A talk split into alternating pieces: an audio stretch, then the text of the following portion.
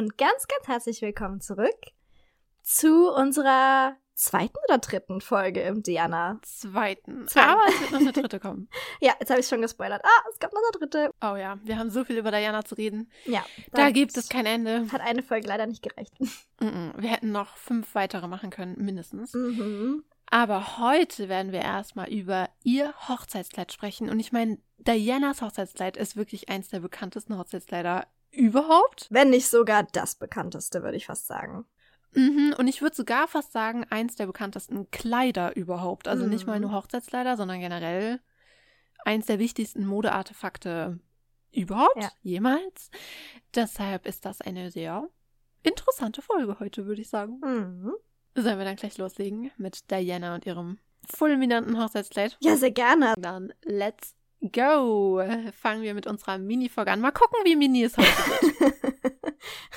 Also, hergestellt wurde dieses fulminante Kleid von Elizabeth und David Emanuel. Das haben wir ja schon letztes Mal erwähnt bei der Diana Mhm. Fashion Folge. Und diese beiden Menschen, also Elizabeth und David Emanuel, waren ein Designerpaar, aber auch im echten Leben ein Paar. Die beiden lernten sich an der Harrow School of Art kennen und lieben.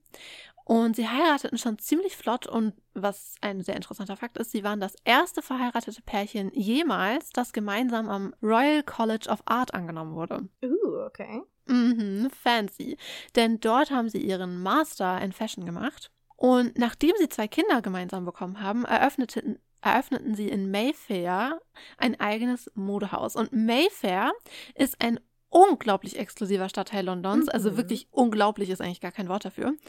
Unfassbar exklusiv. Und Mayfair ist auch generell im weltweiten Vergleich einer der teuersten Wohndistrikte überhaupt. Und May Mayfair, by the way, Fun Fact, ist der Stadtteil in, unter anderem, in dem auch Bridgerton gedreht wurde. Oh ja. Uh, so exklusiv ist Mayfair, dass man eine High Society Serie aus dem 19. Jahrhundert oder die im 19. Jahrhundert spielt, dort drehen kann. Wenn ich ehrlich bin, ist mir das erst im zweiten Teil aufgefallen, als Anthony sagt Mayfair und ich dachte, ach was, wir sind in ja. Mayfair. Irgendwie habe ich das überhört im ersten Teil. Aber mhm, da spielt Bridgerton. Ja. Und ja, deshalb finde ich das ziemlich krass, dass sie dort ihr eigenes Modehaus eröffnet haben. Ich meine, ihr Mhm. erstes Modehaus. Das ist wirklich so beeindruckend. Ich meine, mein Modehaus besteht aus meinem Schlafzimmer. Ich finde das so krass. Paulines Mode-Imperium. Recht bis zur Zimmertischwelle. Von meinem Bett bis zum Wandschrank ist das mein Modeimperium. Aber okay, sie haben es nach Mayfair geschafft. Nicht schlecht, würde ich sagen. Und zunächst konnte bei den Emanuels jeder etwas einkaufen. Also es war praktisch Mode von der Stange, aber halt in teuer. Aber relativ bald konzentrierten sie sich darauf, für Kundinnen exklusive Maßanfertigungen herzustellen. Das war der richtige Weg für sie, denn eines Tages rief die Vogue bei ihnen an und fragte, ob sie ihnen eine Bluse liefern könnten für ein Fotoshooting. Uh. Und sie sagten nur, es sei für eine sehr berühmte Frau, nannten aber keinen Namen. Einige Zeit später sahen die beiden dann ihre Bluse, wisst ihr, das ist diese Bluse mit der Schleife am Kragen, in der Vogue, getragen von Lady Diana Spencer auf ihren Verlobungsfotos. Und diese Bluse schien Diana sehr gut gefallen zu haben, denn wenig später rief sie bei den Emanuels an, um einen Termin auszumachen. Und Elizabeth Emanuel erzählt später, dass Diana in dem Moment so nervös war und so schüchtern, dass sie überhaupt nicht verstanden hat, dass sie mit Diana Spencer telefoniert und sich einen falschen Namen aufgeschrieben hat. Und erst als Diana dann vor der Tür stand, hat sie verstanden, oh mein Gott, das ist Diana Spencer. Oh. Mhm. Und ich kann es mir so gut vorstellen. Mhm. Tja, da war noch Scheide ey, an der Tagesordnung. Oh ja, das war auf jeden Fall Scheidei. Also, ist so süß, aber ich kann es mir so gut vorstellen, Mhm. wie die süße Diana da steht und sagt, hallo, ich bin's. Oh. Und aufgrund ihrer engen und auch wirklich häufigen Zusammenarbeit, denn wir kennen ja, also sie hat auch so einfach viel für sie, äh, die beiden haben auch so viel für sie designt, aber wir kennen ja zum Beispiel eben diese Bluse und auch das schwarze Kleid. Mhm. Das skandalöse schwarze Kleid. Ihr Mhm. erinnert euch bestimmt noch. Und aufgrund dieser eben sehr intensiven Zusammenarbeit hatten die Designer schon die leise, leise Hoffnung, eventuell für das Hochzeitskleid engagiert zu werden. Ihnen war zwar auch klar, dass es relativ unwahrscheinlich war, aber ein bisschen Hoffnung war schon da. Und Diana selbst soll dann die Entscheidung für die Emanuels selbst getroffen haben, denn sie hatte ja, wie gesagt, vorher eben schon Kleidung von ihnen getragen und hat sich dort auch sehr wohl gefühlt. Also die drei waren ja auch ungefähr im selben Alter. Und sie hat sich dort einfach gut aufgehoben gefühlt und war eben auch begeistert von ihrer Mode. Und deshalb soll sie die Entscheidung dann auch selbst getroffen haben, dass diese beiden Menschen ihr Hochzeitskleid sein sollen. Und Elizabeth Emanuel beschreibt den Moment, als sie von ihrem Engagement erfuhr wie folgt, Zitat, Ich war mit einem Klienten im Showroom und niemand ging im Büro ans Telefon. Ich rannte genervt nach oben und muss zunächst ein bisschen genervt geklungen haben, bevor ich realisierte, dass es Diana war. Ich war geschockt. Und dann hat Diana sie eben gebeten, ob sie ihr Hochzeitsleiter sein würden. Und David und Elizabeth haben natürlich sofort Ja gesagt und haben auch beide verstanden, der Moment würde ihr komplettes Leben verändern. Und ja, dann war es so. Bis zur Zustimmung war sie hoffentlich nicht mehr so genervt. Stell dir vor, Diana, Diana fragt dich, würdest du bitte mein Hochzeitskleid sein? Ja, kann ich jetzt bitte noch Ich hab was zu tun. Ja, nee, nicht jeder hat so viel Freizeit wie du, okay? aber ich fand das ganz süß, weil sie halt so meinte, sie haben natürlich sofort Ja gesagt und waren so happy. Und dann musste sie ja erstmal wieder zurück zu ihrem halbnackten Klienten unten. und hat sich so gefreut und durfte ja aber nicht sagen, warum. Und hat dann oh. halt so oh. gemeint, ach ja, mein Bruder bekommt ein Baby, ich werde Tante, juhu. weil sie ja nicht sagen durfte, dass sie das Kleid macht. Mhm. Aber naja, jetzt wird erstmal Magda euch verraten, was dabei am Ende rausgekommen ist. Und mhm. danach werde ich euch erzählen, wie der Designprozess hinten dran war, denn das war ein wilder Ritt, kann ich euch sagen. Mhm. Also Magda, was kam denn heraus im Designteam Emanuel? Also, im Designteam Emanuel kam ein Kleid raus, was seinesgleichen sucht, beziehungsweise so lange gesucht hat, bis man es öffentlich sah an der Prinzessin. Und schon ein paar Stunden später gab es so viele Replika, aber dazu sagen wir später nochmal mehr. Aber ja, ich denke, jeder hat ja so ein vages Bild vor Augen, aber ich beschreibe es euch nochmal natürlich genauer. Und zwar war das Kleid zuerst mal nicht weiß, was aus heutiger Sicht, wo wir ja irgendwie alle in Blush heiraten oder in Puder oder in Grün oder whatever. Äh, soll es auch geben. Erscheint uns das nicht weiter merkwürdig. Aber für die damalige Zeit und vor allen Dingen, weil es eine royale Trauung war, war das damals was sehr Besonderes. Das Kleid war nämlich Elfenbeinfarben. Ich habe einen Artikel gelesen, da stand drin, es wäre beige und ich so, Dude, wer immer dieser Artikel geschrieben es war, es war tatsächlich ein. War also, wahrscheinlich die Vogue. Nein, es war ausnahmsweise mal nicht die Vogue, aber ja.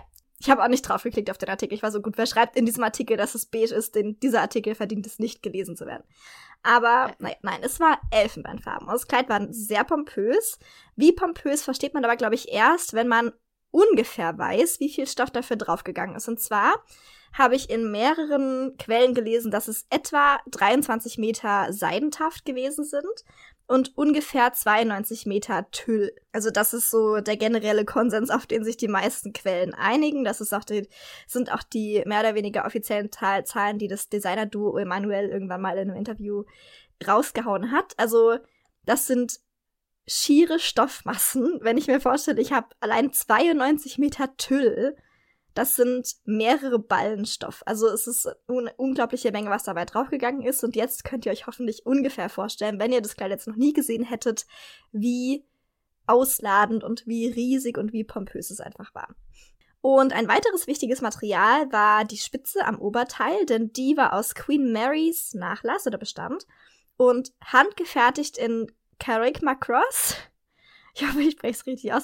Das ist eine Stadt in Irland, die tatsächlich auch naja, nicht bekannt ist wirklich dafür. Es war jetzt nicht so wie Florenz, dass man da besonders viel Spitze hergestellt hätte, aber es war eben ein Hauptspitzenschwerpunkt im britischen Königreich damals, die im britischen Königreich schon auch dafür bekannt waren, dass sie Spitze herstellen. Und es war natürlich in dem Fall jetzt nicht, also was heißt nicht ungewollt auf jeden Fall, weil man natürlich auch irgendwie von allen Herrenländern des britischen Königreichs irgendwie was mit einbauen wollte oder von allen Himmelsrichtungen. Und da war eben diese Spitze aus Irland, aus Carrickmacross, ein willkommenes Gimmick sozusagen oder ein willkommenes, eine willkommene Zugabe zu diesem Kleid.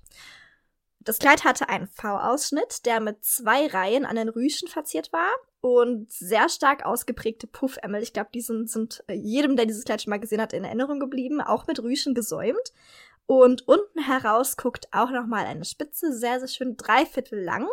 Und die Raffung, von der ich eben geredet habe, also diese Rüschen, sind tatsächlich schon über den Ellbogen. Also so lange gehen diese Rüschen und diese Spitze unten raus. Es ist nicht so ein bisschen Spitze, sondern wirklich schon einiges an Spitze, was da unten rausguckt. Ein schmales Oberteil was auf den Körper eng zugeschnitten ist.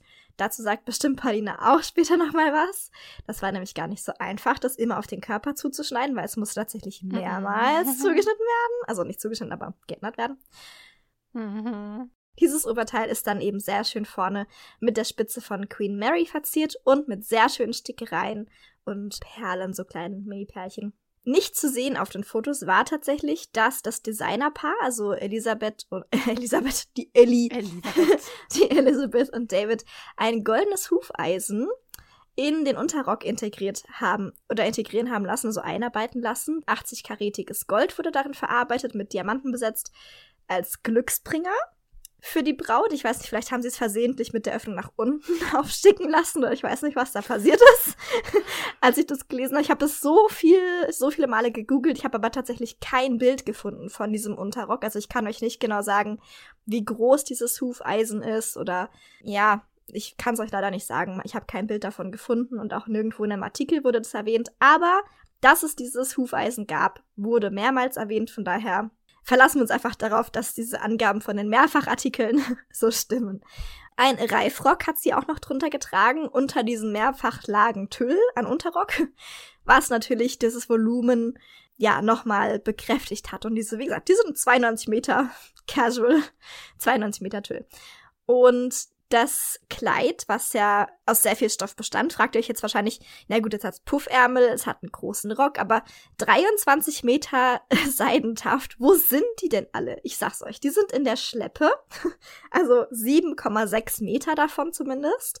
So lang war nämlich diese Schleppe und das ist tatsächlich, damals war es die längste royale Schleppe der Welt, oder der Welt sage ich schon, die längste royale Schleppe der Geschichte und ich glaube auch bis heute noch, oder? Also ich glaube, es wurde bis heute mhm, noch nicht übertroffen, zumindest habe ich davon nichts gelesen.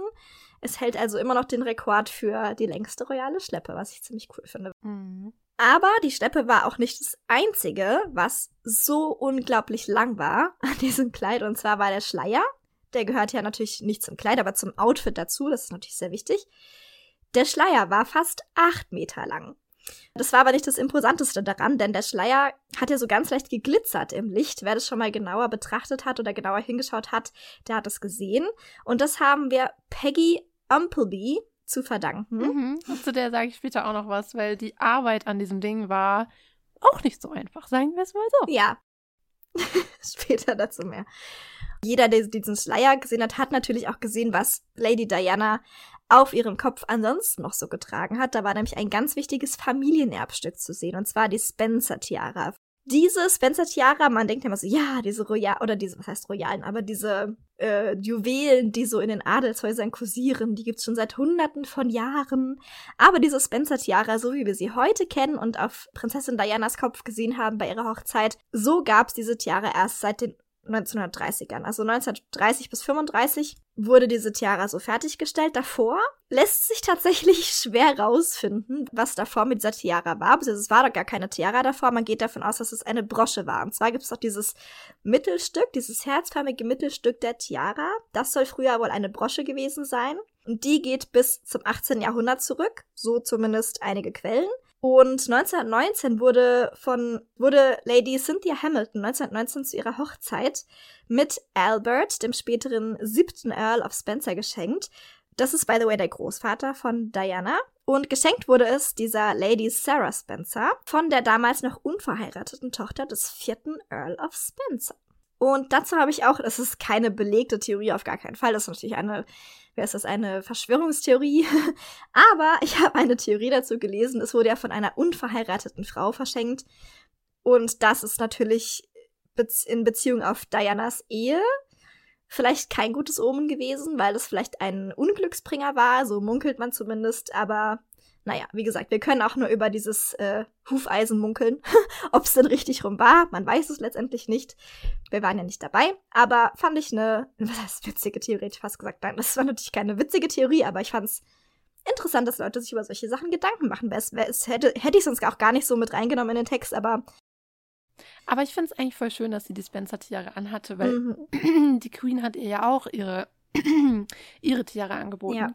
Und irgendwie finde ich das schön, dass sie so die Tiara ihrer Familie anhatte. Das ist so was Mhm. Eigenes und was Selbstständiges. Das finde ich irgendwie echt schön. Ja, und das haben wir, glaube ich, auch in der einen Folge auch schon gesagt, dass sie die Spencer-Tiara, die hat sie ja zu einigen Anlässen angehabt, weil diese Spencer-Tiara Mhm. im Vergleich zu anderen Tiaren, ist das die Mehrzahl? Ich weiß nicht. Tiaras, denke Tiaras, okay. Ja, auf jeden Fall ist diese Spencer-Tiara wohl recht leicht im Gewicht. Und äh, genau, deswegen hat Lady Di sie sehr gerne angezogen. Aber ich war noch gar nicht fertig mit der Spencer-Tiara. Die geht nämlich tatsächlich, wie gesagt, so wie wir sie heute kennen, auf die 30er zurück und besteht aus dieser angenommenen Brosche. Wie gesagt, man weiß es nicht hundertprozentig heutzutage mehr. In der Mitte und die zwei Endstücke auf jeder Seite, das waren wohl auch Erbstücke der Familie.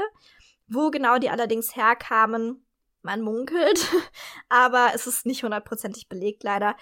Äh, Diese, diese Erbstücke wurden dann also zu diesem Juwelier ge gebracht, dem Juwelier Jared, der ja auch ähm, für viele, viele, viele royale Juwelen verantwortlich ist oder bei der an der Kreation beteiligt war, wie auch immer. Ja, und der hat daraus aus diesen anderen Schmuckstücken, aus diesen einzelnen Schmuckstücken, die wunder wunderschöne Spencer-Tiara gefertigt, die ja so ein bisschen Blumenelemente auch drin hat, Andeutungen von Tulpen zum Beispiel, was sehr schön ist, was ja auch sehr bodenständig ist, wie ich finde.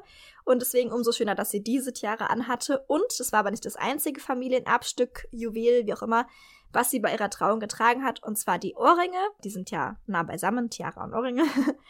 Die waren tatsächlich von ihrer Mutter. Also das sind auch Familienerbstücke damals im Besitz ihrer Mutter gewesen. Und Diana durfte sich diese Ohrringe ausborgen für ihre Hochzeit. Und hast du noch was rausgefunden zu dem zweiten Kleid? Nein, also es war wohl ähm, Diana, falls ihr das nicht wisst, nämlich, das war ja das Kleid, was wir heute kennen. Das kennen wir gefühlt in- und auswendig.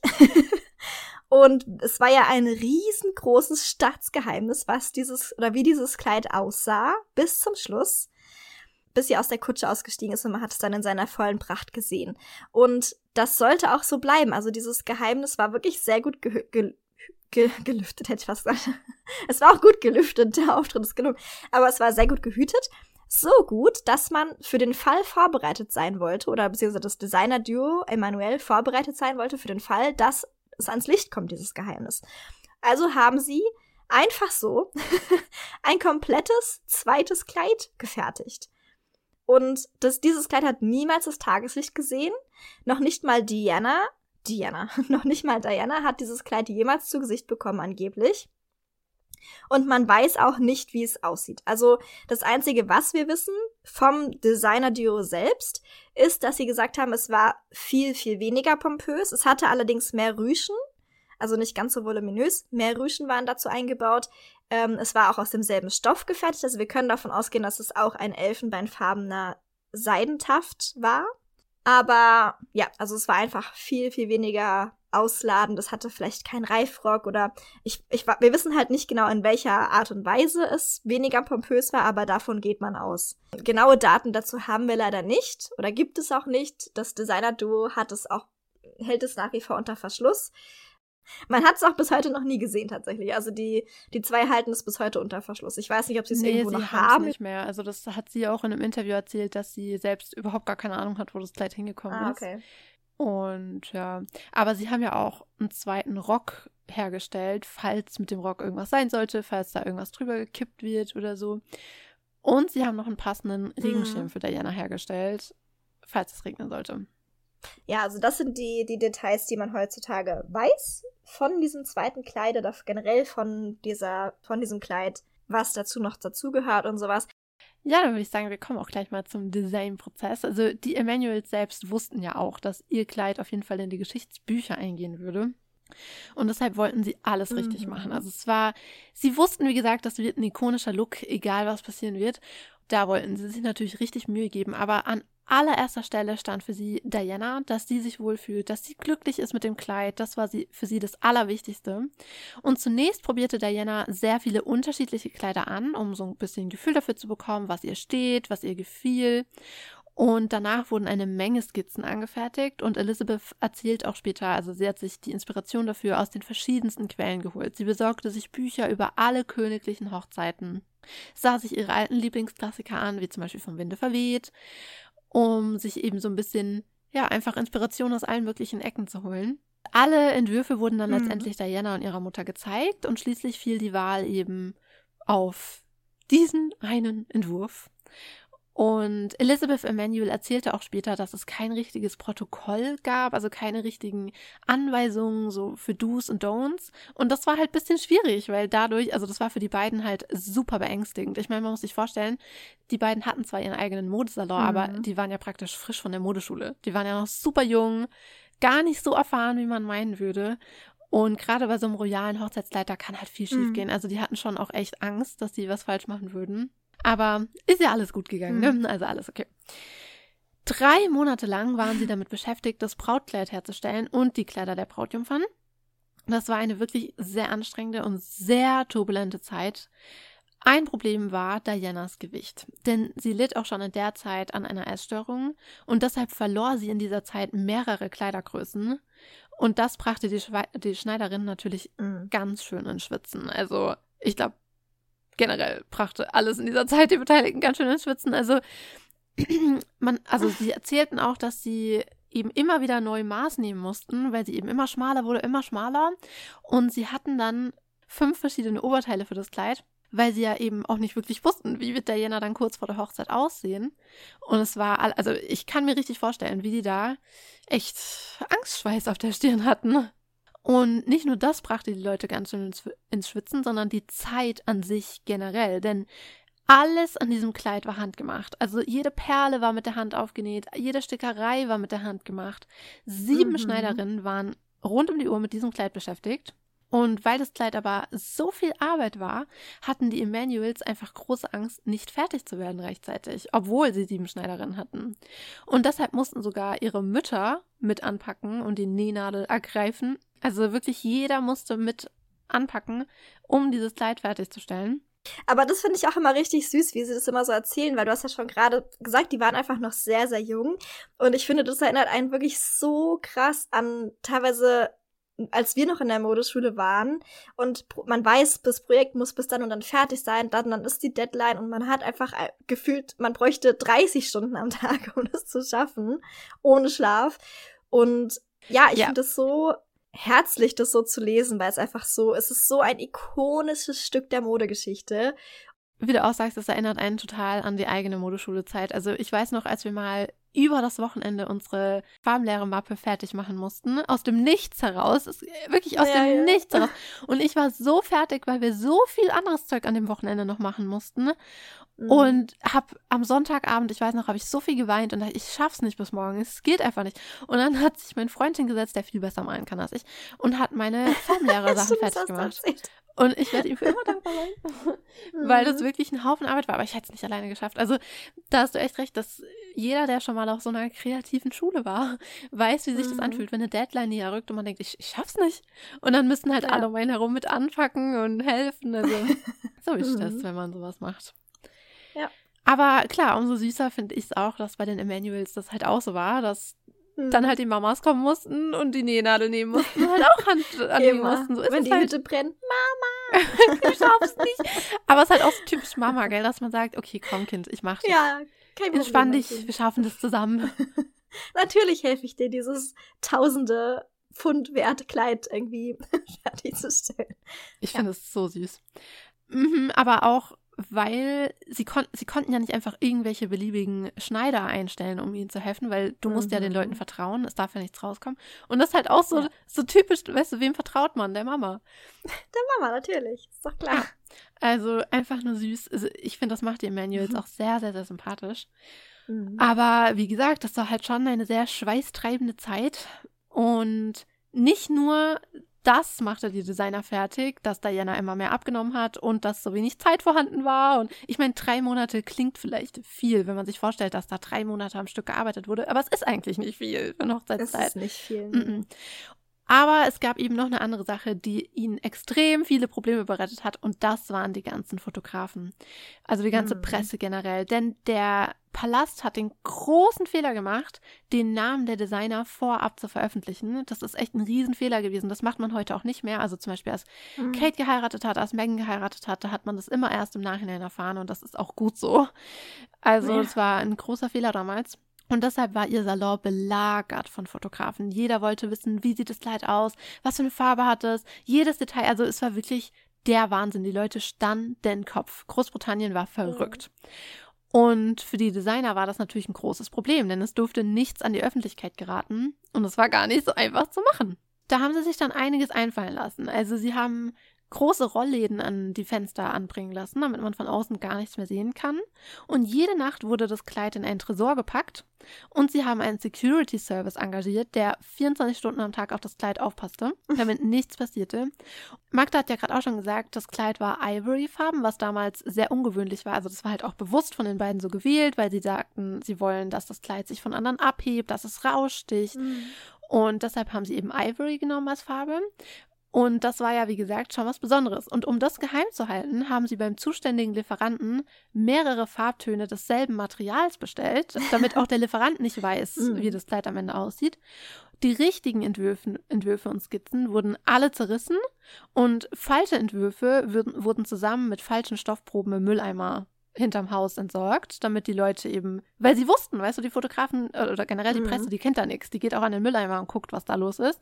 Ja. Und Aber das finde ich immer so, also wenn man sich das so vorstellt, dass die Fotografen dann im Müll wühlen und denken, sie haben das gefunden, also wer da drauf reingefallen ist, die sind schön blöd, als ob die einfach Stoff fetzen und die Entwürfe in den Mülleimer schmeißen. Ja gut, Entwürfe würden. vielleicht nicht, aber Stoff kann ich mir schon vorstellen, weil ich meine, du musst deinen Müll äh, ja irgendwie entsorgen und kann ich schon auch verstehen, dass du daran jetzt nicht denken würdest. So, ach, vielleicht durchwühlt ja jemand meinen Müll. Also hätte schon auch gut klappen können, aber da waren die Emanuels bisschen schlauer. Ich finde es einfach witzig, glaube ich, die Vorstellung, dass die Paparazzi da Kopf über einer Mülltonne hängen und den Stoff rauskramen. Ja, ist crazy. Aber ich finde es auch krass, dass sie es wirklich geschafft haben, das geheim zu halten. Bis zum Schluss ist echt der Wahnsinn. Ja. Und um das Ganze auch geheim zu halten, haben sie ähm, die ganze Zeit einen Codenamen benutzt, und zwar Deborah, obwohl ich hier und da auch Deborah gelesen habe. Ich bin mir nicht ganz sicher, aber ich glaube, es ist Deborah. Ja, so haben sie dann immer Diana und das Kleid, also dieses ganze Projekt Brautkleid lief dann eben unter diesem Decknamen, damit eben gar niemand weiß, um wen es geht, um welches Kleid es geht. Mhm. Also die haben sich da echt einiges einfallen lassen. Aber Elizabeth Emanuel sagt auch, obwohl der Designprozess eben sich so schwierig gestaltete, war Diana stets, Zitat, wundervoll und süß. Sie rannte immer die Treppe hoch, um den Schneiderinnen Hallo zu sagen. Ich denke, sie fand die ganze Erfahrung sehr amüsant. Sie stand stundenlang mhm. still und beschwerte sich nie über die Stecknadeln. Sie war einfach fabelhaft. Ja. Und so stelle ich mir Diana ehrlich gesagt auch vor. Vor allem die junge Diana. Also genau so stelle ich sie mir vor. Mhm. Und ich meine, das ist ja alles auch sehr aufregend. Also ich stelle mir es von außen, wenn ich jetzt nicht der Designer bin, sondern der Jana bin, ist es auch eine lustige Erfahrung. Also ich stelle ja. mir das auch cool vor. Als Designer war es, glaube ich, nicht so witzig. Also ich meine, das Kleid war schon recht teuer, auch für ein Hochzeitskleid, muss man dazu sagen. Aber ich finde, für den Aufwand, den die beiden betreiben mussten, damit auch nichts an die Öffentlichkeit gelangt, das wurde ja eigentlich mehr oder weniger verlangt. Also es war ja nicht, die haben es ja nicht zum Spaß gemacht, dass sie so einen Security-Service angeheuert haben das im Tresor eingeschlossen haben, das war ja nicht aus Jux und Dollerei, sondern die mussten das machen. Und ich finde, dafür ist der Preis schon wieder relativ niedrig. Also naja, aber das mit dem Preis ist so eine komische Sache, weil ich habe äh, sehr viele unterschiedliche Zahlen. Ah, mein Freund und ich haben das gemacht, denn wie gesagt, kreative Dinge sind ja immer ein Gruppenprojekt und wenn man nicht weiter weiß, muss man gemeinsam. Ja. Das war so eine Sache und ich komme jetzt auch gleich zum Preis, denn bei all dem verwendeten Stoff und den Perlen und so weiter fragt man mhm. sich natürlich, wie teuer ist das Ding am Ende? Und die Designer selbst wussten überhaupt nicht, was sie verlangen sollen. Und Elizabeth Emanuel erzählte auch selbst später, wie naiv sie damals waren. Und da hat sie auch so eine mhm. ganz süße Anekdote. Zitat, wir waren so naiv, dass wir kaum wussten, was ein Kontoauszug ist. Ich muss immer noch grinsen, wenn ich an die Reaktion meines Vaters denke, der mit einem Herzproblem auf der Intensivstation lag, als ich ihm sagte, dass wir damit beauftragt wurden, das Hochzeitskleid für Diana zu machen. Vergiss die Mehrwertsteuer auf der Rechnung nicht, sagte er. Und das finde ich irgendwie so eine süße Anekdote, weil mich das auch mhm. so an meinen Papa erinnert. Also es hätte auch ja, mein Papa sein können. Voll, so, oh wow, du machst das royale Hochzeitskleid, cool. Vergiss die Mehrwertsteuer nicht. das fand ich irgendwie super süß. Mhm. Aber dank Elizabeth Elizabeths Vater sind sie dann auch zu einem Preis gekommen, denn für die beiden jungen Designer war es einfach so eine Ehre, dieses Kleid überhaupt machen zu dürfen. Und sie sagt halt auch, also sie hätten es Diana auch einfach geschenkt, weil das für sie so eine Ehre damals einfach war. Letztendlich hat Elizabeths Vater den Preis dann festgelegt und das Kleid und das ist wirklich irritierend. Also wie gesagt, wenn ihr das selber mal googelt, ihr werdet wahrscheinlich darüber stolpern, über diese Zahl. Letztendlich soll das Kleid circa 9000 Pfund gekostet haben. Mhm. Aber es ist echt irritierend im Internet das zu lesen, denn oft steht da 9000 Pfund damals, 151.000 Pfund heute. Aber oft habe ich auch gelesen, 151.000 Pfund damals und dann Ja, halt den Preis heute. gelesen. Das ist super irritierend, aber ehrlich gesagt glaube ich, es sind die 9000 Pfund. Also ich Ja. bin mir eigentlich sehr sicher, es ist dieser Preis. Aber, aber man weiß, wie also ich weiß ja auch, wie so, wie das halt funktioniert in diesen Medien. Da schreibt einer Mhm. was und der andere kopiert es So ein und denkt nicht drüber nach. Ne? Ja, genau, und am Ende weiß gar niemand mehr, was eigentlich stimmt. Also deshalb, ich persönlich glaube, es sind die 9000 Pfund. Wahrscheinlich waren es nur 2000. 2000 Wahrscheinlich damals wurde und ihnen doch 9000 geschenkt. heute und dann wurde daraus irgendwann 9000 damals und so und so viele Leute. Ich finde, das ist schon viel Geld für ein Hochzeitskleid. Aber für so ein royales Hochzeitskleid, weil ich auch dazu sagen muss, ich glaube, das werde ich in einer Folge, die doch, die schon raus ist. Das war die Folge mit Anna, gell? Da habe ich auch gesagt, ich bin so voll der Freak, wenn es um Hochzeitskleider geht. Ich bin voll Ja, fanatisch. Und ich schaue mir viele Hochzeitskleider an und deshalb weiß ich, dass es andere Hochzeitskleider gibt, die genauso viel kosten, die mehr kosten, die, Die nicht mit so einem Security-Aufwand. und die auch definitiv nicht Weil- mit der Hand bestickt werden. Ja, auf jeden Fall.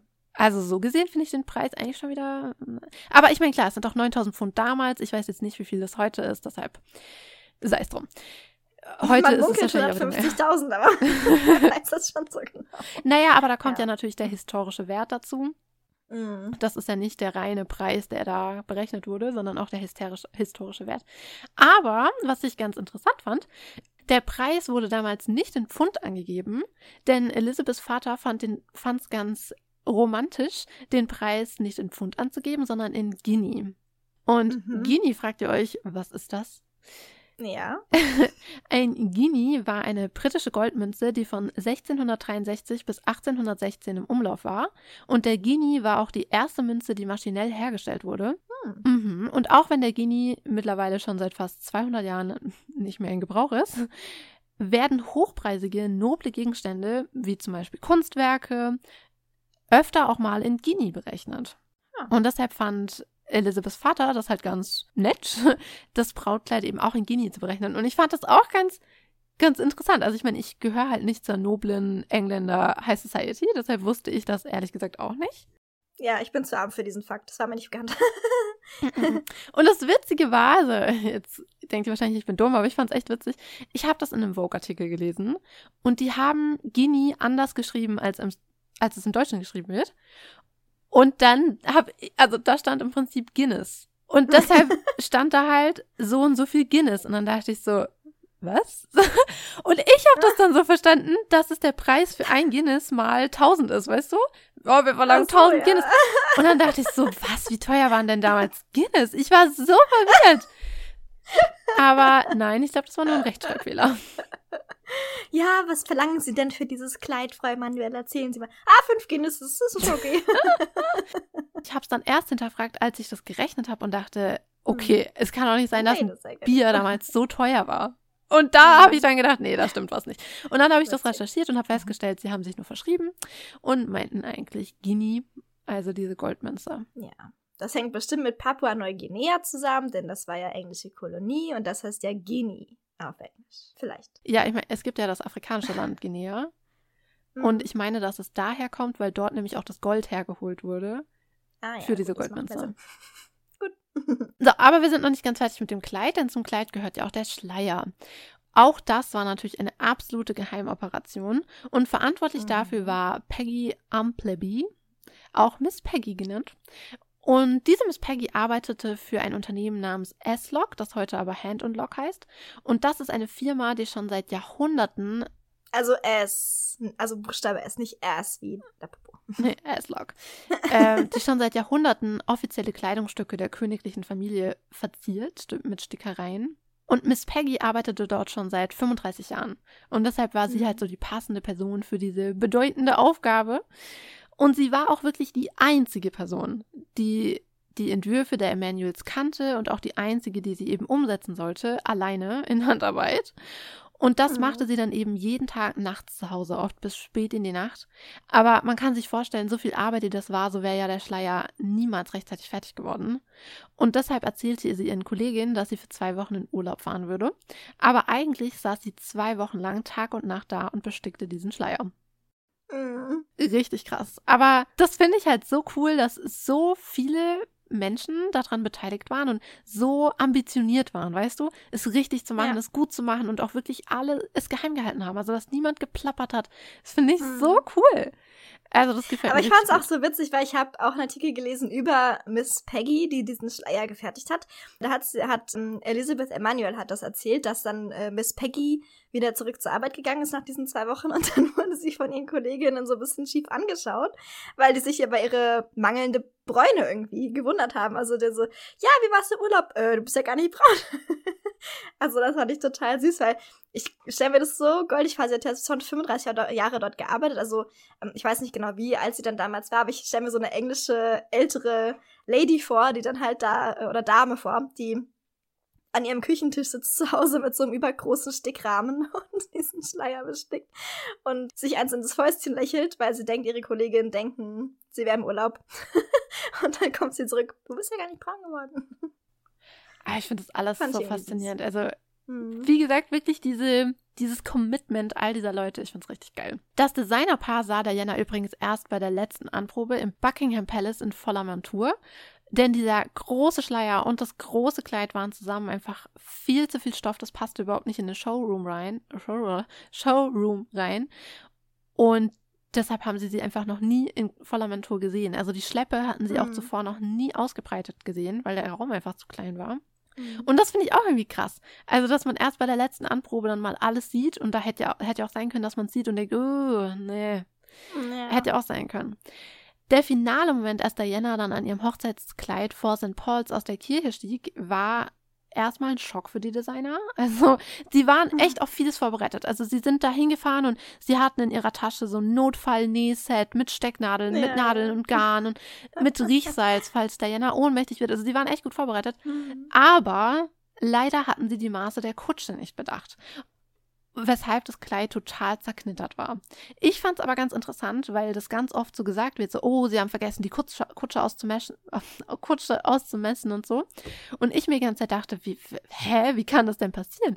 Ich habe bei einem Mhm. anderen Interview da mit ihr gelesen, dass sie das sehr wohl gemacht haben und sogar eine Probe gemacht haben, aber dass Echt? Mhm. aber dass ja am Tag selbst dann auch Dianas Vater eben in der Kutsche saß und er ist ja auch ein sehr großer Mann Ah. und dadurch Mhm. ist das halt alles ein bisschen in die Hose gegangen.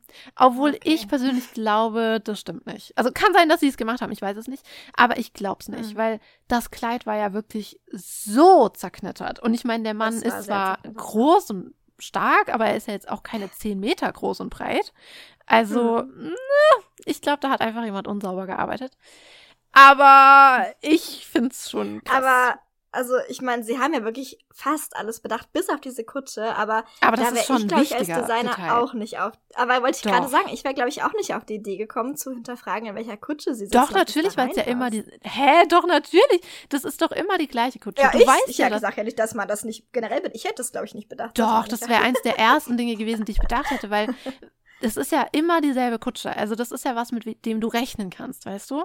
Und das ist ja super wichtig, gerade wenn du, es gibt ja auch Stoffe, die knittern nicht. Da ist es ja wurscht. Aber du als Designer musst ja wissen, oh, ich habe einen Stoff, der knittert und zwar sehr leicht. Und wenn er dann knittert, dann ist es auch nicht so hübsch, wenn wir ehrlich sind. Und daran Mhm. musst du doch denken. Also ich finde es total irritierend, dass daran nicht gedacht wurde, weil das doch eins der elementaren Dinge ist, weil du weißt, dass sie in dieser Kutsche sitzt. Andere Dinge, weißt du, es können ja Dinge schiefgehen, wie wenn es regnet oder so, du hast ja nicht auf alles Einfluss. Aber die Kutsche, das weiß man, das finde ich so komisch. Ich glaube zwar, dass es vielen nicht aufgefallen ist, weil viele auch dachten, es gehört zum Design. Aber für die beiden selbst war es schon krass. Also sie haben gemeint, als sie aus der Kutsche stieg, sie waren wirklich, ihr Herz ist so richtig in die Hose gerutscht und sie dachten, oh Gott, wie sieht Hm. das denn aus? Aber deswegen finde ich eher die Auswahl des Stoffs interessant, weil das das weiß man ja auch, dass Royals immer sehr, also nach dem royalen Dresscode eigentlich sehr darauf bedacht sind, Dinge zu tragen, die nicht knittern. Betonung darauf wirklich. Und deswegen finde ich eher die Auswahl des Stoffs verwunderlich, weil Seidentaft ist ja schon Material, das, von dem man auch ja weiß, dass es sehr leicht knittert. Also, ja, keine Ahnung, das haben wir, also besprechen wir auch in der nächsten Folge. Das ist einfach, also mir fällt es auch ehrlich gesagt gar nicht so sehr auf auf den Bildern. Aber es ist natürlich schon, wenn du halt dieses, ich meine, die haben drei Jahre, äh, drei Jahre, sag ich schon, drei Monate nur an diesem Kleid praktisch gearbeitet oder und da fällt dir natürlich jedes kleine Fältchen auf, klar. Ich finde, das wird auch immer so dargestellt, so, oh mein Gott, und dann ist sie ausgestiegen und es war ein Knitter mehr und bla bla bla. Aber das ist Aber ich ehrlich finde- gesagt auch. Naja, ich finde es geht. Oh, ich finde es ganz schlimm. Also, ich finde es halt natürlich auch deshalb schlimm, weil ich selber weiß, wie sich das anfühlt, wenn man was erstellt und dann passiert irgendwas und es sieht plötzlich aus wie Kraut und Rüben. Und man denkt sich so, nein, mein ganzes Herzblut hängt da dran, was ist denn jetzt los? Also, ich kann es halt voll Aber es ist ja nachfühlen. jetzt kein Ketchup-Fleck. Also, ich meine, so ein paar Knitter, das ist halt. das sind also doch ich nicht ein mein, paar ja, das- Knitter. Also, Magda, hast du das Kleid mal gesehen? Das Ja, sieht aber furchtbar also, ja, aus. Vielleicht bin ich da einfach nicht so empfindlich, was Knitter angeht. Keine Ahnung.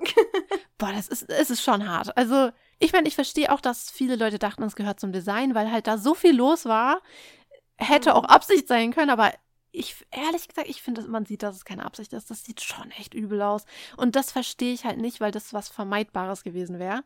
Und vor allem, wenn ihr das Kleid heute mal seht, auf einem Foto, weißt du, wenn es wirklich mal dasteht, ganz ruhig, an einer Puppe, gebügelt, und daneben dann das Kleid seht, wie Diana es damals getragen hat, dann ist das schon echt krass. Also das ist schon wow. Aber naja, Dinge passieren, Fehler passieren, was soll man machen. Aber die beiden haben auf jeden Fall einen Riesenschock bekommen. Aber trotzdem waren sie letztendlich happy, denn Elizabeth beschreibt den Moment, als Diana mit Kleid und Schleier die Treppe des St. Pauls hinaufschritt, als einen unfassbar schönen Moment. Und sie meint, in dem Moment sah Diana einfach aus wie ein Schmetterling, der aus seinem Kokon herauskommt. Und für Mhm. sie war das einfach unvergesslich. Und was ich auch ein sehr schönes Detail, Detail finde, am Abend der Hochzeit rief Diana bei den Emanuels an und bedankte sich für das wundervolle Kleid. Und das finde ich so ein schönes Oh. Detail, weil beide halt auch sagen, wie viel ihnen das bedeutet hat. Und ich meine, Diana hatte wirklich einen stressigen, krassen Tag. Und dass sie Mhm. dann trotzdem abends noch dran gedacht hat, die beiden anzurufen und Danke zu sagen, das ist so süß. Das ist echt süß. Mhm. Aber Elizabeth Emanuel hatte am nächsten Tag auch nochmal einen Schockmoment, denn am nächsten Tag ist ihr eingefallen, dass sie eine Stecknadel im Kleid vergessen hatte. Oh je. Aha.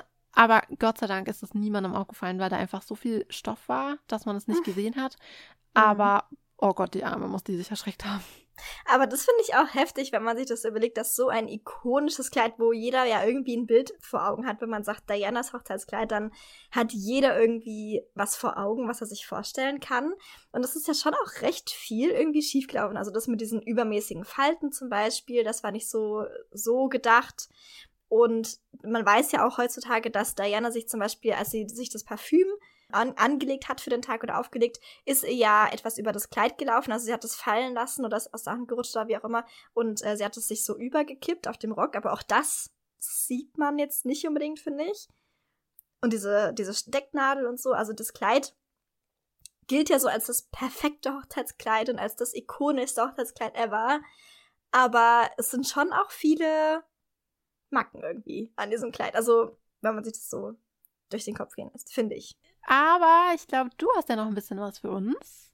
Ja, ich habe ein bisschen mich erkundigt, wie denn so die Reaktionen auf das Kleid waren. Denn, das haben wir jetzt schon ein paar Mal in der Folge gesagt, das ist eines der ikonischsten, wenn nicht sogar das ikonischste Hochzeitskleid, eines der ikonischsten Kleider überhaupt der Geschichte. Jeder kann sich was drunter vorstellen. Und dieses Kleid damals, 1881, ist wirklich auch in die damalige Bevölkerung von Großbritannien und auch weltweit eingeschlagen wie eine Bombe. Also die Prinzessin ist aus der Kutsche gestiegen und nicht mal einen Tag später, also wirklich wenige Stunden später, und damals gab es noch kein Internet, okay, das muss man sich mal vorstellen.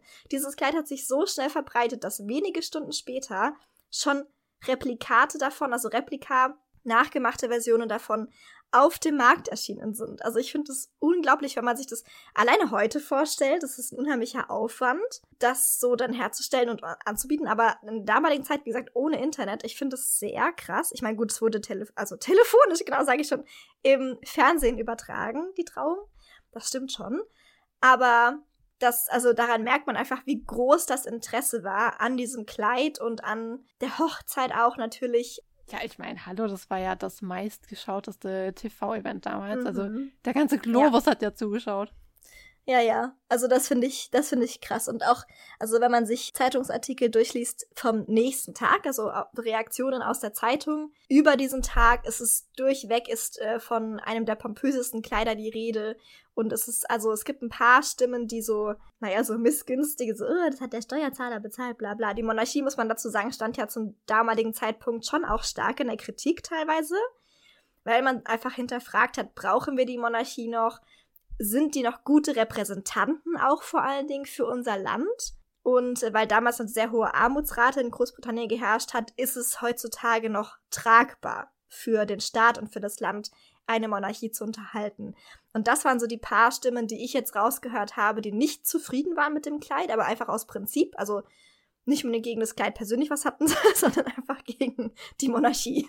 So, genau, also durchweg, sonst waren die Reaktionen sehr, sehr positiv, sehr, sehr überschwänglich auf das Kleid. Sogar Verlage, die Schnittmuster hergestellt haben, also Burda zum Beispiel und dann ein paar andere Verlage auch, die solche Zeitschriften auf den Markt bringen, haben Schnittmuster sogar veröffentlicht, wo man sich dann selber so ein Kleid nachnähen konnte nicht mal nur als Hochzeitskleid, sondern einfach als Ballkleid zum Beispiel oder so kann man es natürlich auch umfunktionieren. Aber das ist schon, also man merkt, dass dieses Kleid einfach die Ansichtsweise über Hochzeitskleider und auch den heutigen Hochzeitsmarkt sehr beeinflusst. Also ich habe ja vorhin schon gesagt, man hat damals hauptsächlich in Weiß geheiratet, also dieses Elfenbein war zum damaligen Zeitpunkt eine sehr, sehr außergewöhnliche Farbwahl für ein Hochzeitskleid. Und ja, und auch, also man heiratet ja heutzutage habe ich immer den Eindruck, selten noch in Reihenweise. Es ist ja oft heutzutage Elfenbeinfarben, Creme, Blushtöne oder irgendwas anderes teilweise auch. Also gar nicht irgendwie so eine hellen Ton oder so. Ähm, Puffärmel sind nach wie vor beliebt. Vielleicht nicht diese riesengroßen ausladenden Puffärmel, aber es ist schon auch ein beliebtes Schnittwahl bei Brautkleidern nach wie vor diese Puffärmel. Und natürlich Schleppen schleppen, schleppen, schleppen bis zum Abwinken. Also wenn man heutzutage in ein Brautmodengeschäft geht, gibt es ja entweder haben viele Kleider schon vorgefertigte Schleppen, natürlich jetzt keine 7,6 Meter sicherlich, die wenigsten, aber es gibt auch immer Optionen, noch Schleppen anzuheften, knöpfen, bauen an das Kleid oder an, an verschiedene Kleider. Also wo man auch heutzutage noch teilweise wirklich auch die, den Einfluss von diesem Kleid auf dem heutigen Brautkleidmarkt irgendwie entdecken kann, wenn man genau hinschaut. Und es ist einfach, also dieses Kleid hat acht, äh, 1881, genau, 1981 einfach Maßstäbe gesetzt für eine ganze Industrie. Und das finde ich sehr, ja, sehr beeindruckend zu sehen, finde ich. Das ist einfach, es war ein Massenevent, das ist klar. Es wurde äh, millionenfach am Bildschirm damals zugesehen. Aber das gab es vorher in der Geschichte so nicht und das gab es auch wirklich, wirklich selten, zumindest in diesem Ausmaß danach, dass überhaupt ein Kleid, geschweige denn ein Brautkleid, die Massen so beeinflusst hat. Wir haben ja gerade schon festgestellt, dass Diana also die Hochzeitskleidindustrie sehr beeinflusst hat, aber nicht nur das, sondern sie hat auch wieder einen Brauch naja, ins Leben gerufen, kann man vielleicht jetzt nicht sagen, aber wieder populär gemacht. Das ist ein sehr alter Brauch, das habt ihr bestimmt alle schon mal gehört, dass man bei seiner Hochzeit etwas Altes, etwas Neues, etwas Geborgtes und etwas Blaues trägt. Das soll einem Glück bringen. Das hat Diana tatsächlich sehr schön umgesetzt, wie ich finde. Sie hat nämlich als was Neues ihr Brautkleid natürlich genommen. Das Brautkleid selbst war ja neu angefertigt, eine Maßanfertigung für sie. Und das etwas Alte war in ihrem Fall die Spitze, die haben wir vorhin ja auch kurz, ganz kurz schon angesprochen, und zwar die Spitze auf ihrem Oberteil. Das war ja die Spitze aus Queen Marys Nachlass, die sehr, sehr schön eingearbeitet wurde und mit Stickereien noch verziert wurde auf ihrem Kleid aus diesem irischen Ort. Carrick Macross, Carrick Macross Spitze, die antike. Das etwas geborgte, das haben wir vorhin auch schon ganz kurz angesprochen, das war die Spencer-Tiara, also die Tiara ihrer Familie. Die durfte sie sich zu ihrem feierlichen Anlass natürlich ausleihen und tragen. Und das etwas blaue war wohl eine kleine blaue Schleife, die man in ihr Kleid, also in das Oberteil von ihrem Kleid, mit eingenäht hat als Glücksbringer. Deswegen sagt man auch immer so schön, das hat nur Charles gesehen. Aber ja, das weiß man eben aus Erzählungen von dem Designer-Duo, dass sie das eben genau wie dieses goldene Hufeisen in das Kleid eingearbeitet haben, als dieses etwas blaue.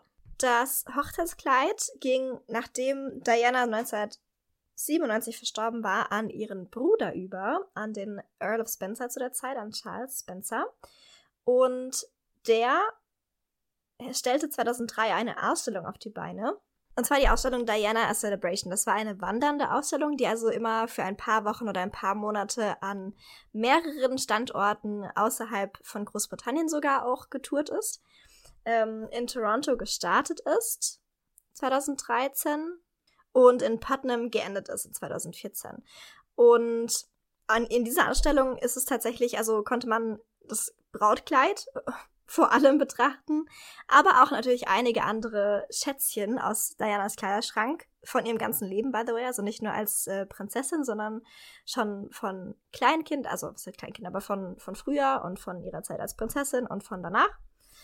Und nachdem Prince Harry und Prince William beide 30 waren, also 2014, ging das Kleid in den Besitz der beiden Söhne über. So war es in ihrem Testament festgehalten, also in Dianas Testament. Und 2021 kam das Kleid dann in eine andere Ausstellung, von der habt ihr bestimmt schon mal gehört, im Kensington Palace. Und zwar in der Ausstellung Royal Style in the Making. Und dort wurden unter anderem neben Dianas Hochzeitskleid ganz, ganz viele andere Ausstellungsstücke gezeigt aus den royalen Kleiderschränken, also von mehreren Personen. Das war tatsächlich auch die letzte Möglichkeit, dieses Kleid, also nicht die letzte für immer, aber äh, erstmal die letzte Möglichkeit, das Kleid live zu sehen. Also im Moment ist es in keiner Ausstellung, soweit wir zumindest wissen. Es ist, wird wahrscheinlich so, war nämlich das während der Zeit, während der anderen Ausstellung auch so. Also als es getourt ist, war es so, dass der Bruder veranlasst hat, dass es immer zwei Monate im Jahr auf dem Familiensitz in Athorpe war und dort verwahrt wurde im Archiv und natürlich auch gereinigt sicherlich und gewartet und sowas und dann wieder die restlichen zehn Monate des Jahres für diese zehn Jahre auf dieser Tour mit dabei war. Also davon, wir haben tatsächlich keine tatsächlichen Angaben gefunden, also keine verlässlichen Quellen gefunden, aus denen zu 100% hervorgehen, wo dieses Kleid jetzt tatsächlich gerade sich befindet, aber man geht natürlich davon aus, oder wir gehen davon aus, dass es auf dem Sitz Althorp in dem Familienbesitz wieder ist. Oder eben in den royalen Archiven, weil es ja jetzt zum Besitz der zwei Söhne gehört, also zu William und Harry. Ja, dort wurden ja auch die ganzen anderen Kostüme für die andere Ausstellung im Kensington Palace, wurden auch aus den royalen Archiven dort eingebaut. Das sind die zwei Möglichkeiten, wo dieses Kleid aktuell sein könnte. Aktuell kann man es also leider nicht bewundern, aber es gibt äh, sicherlich mal wieder irgendwann die Chance, dass man es bewundern kann und dann werden wir euch natürlich davon berichten und Bescheid sagen, wann, wo, wie und überhaupt man dieses Kleid bewundern kann. Ja, dann würde ich sagen, war das doch eine schöne, schöne, schöne Folge. Unsere noch nicht letzte Diana-Folge. Wie gesagt, wir haben ja noch eine. Die mhm. kommt in ein paar Tagen raus. Aber jetzt hoffe ich erstmal, dass euch unsere Hochzeitskleidfolge gefallen hat. Beim nächsten Mal reden wir dann sehr ausführlich über die Hochzeit. Also das war ja jetzt so der Weg hin mhm. zur Hochzeit, die Vorbereitung für die Hochzeit. Und beim nächsten Mal sprechen wir dann über dieses Spektakel der royalen Familie. Yes. Dann würde ich sagen, bis dahin. Ihr dürft uns natürlich gerne wieder auf Instagram folgen, mhm. auch nicht vergessen, weil wir sind ja hier ein sehr audiolastiges Medium über ein Thema, was sehr visuell ist. und da, deswegen aus diesem Grund posten wir natürlich auf unserem Instagram-Profil immer wieder zu jeder Folge Bilder und Stories und Reels und alles mögliche an Content, bei dem ihr dann auch unsere Thematiken, also jetzt zum Beispiel in diesem Fall das Brautkleid, sehen könnt und nochmal ähm, vielleicht auch ein paar äh, Detailshots und sowas gezeigt werden von bestimmten Details am Kleidungsstück selbst. Also da dürft ihr uns gerne folgen. Ihr dürft uns natürlich aber auch gerne, gerne, gerne auf der Streaming-Plattform eures Vertrauens folgen. Dann verpasst ihr nämlich keine Folge mehr. Also die nächste Folge haben wir jetzt schon angekündigt, aber manchmal machen wir es einfach gar nicht und kündigen es einfach gar nicht an, wenn wir eine neue Folge rausbringen. also damit ihr keine Folge mehr verpasst, dürft ihr uns gerne folgen, weil dann kriegt ihr einfach so eine süße kleine Push-Benachrichtigung. Puschel-Benachrichtigung, genau. naja, Puschel kommen nicht raus aus eurem Handy, aber ein Ton und dann steht da, Waschbeck hat eben eine neue Folge hochgeladen. Und dann könnt ihr die Ersten sein, die diese Folge anhören.